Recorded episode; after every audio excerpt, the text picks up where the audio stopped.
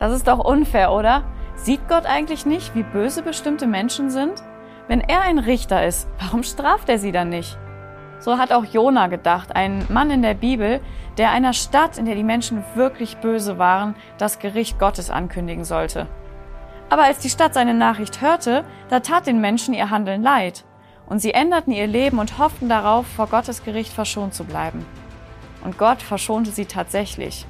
Und was tat Jona? Der wurde richtig zornig.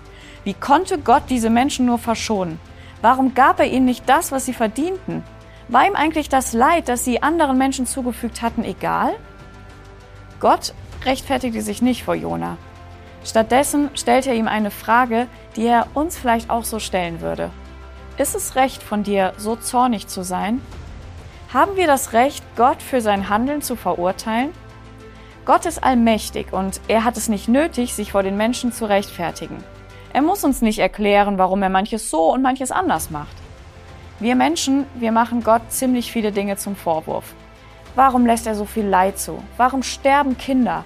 Warum greift er nicht einfach ein? Wo war er, als das und das passierte? Haben wir eigentlich wirklich das Recht dazu, zornig auf Gott zu sein?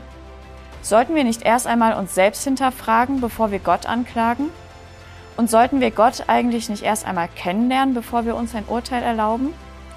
Gott hat sich uns vorgestellt und er hat sehr wohl einige seiner Handlungsweisen erklärt. In der Bibel kann jeder, der ihn aufrichtig sucht, kennenlernen. Meld dich doch bei uns, wenn du keine eigene Bibel hast. Dann schicken wir dir kostenlos eine nach Hause. Und bei Interesse bieten wir dir gerne an, mit dir zusammen in der Bibel zu lesen, um ein bisschen mehr davon zu verstehen, wie Gott ist und welchen Plan er mit den Menschen hat.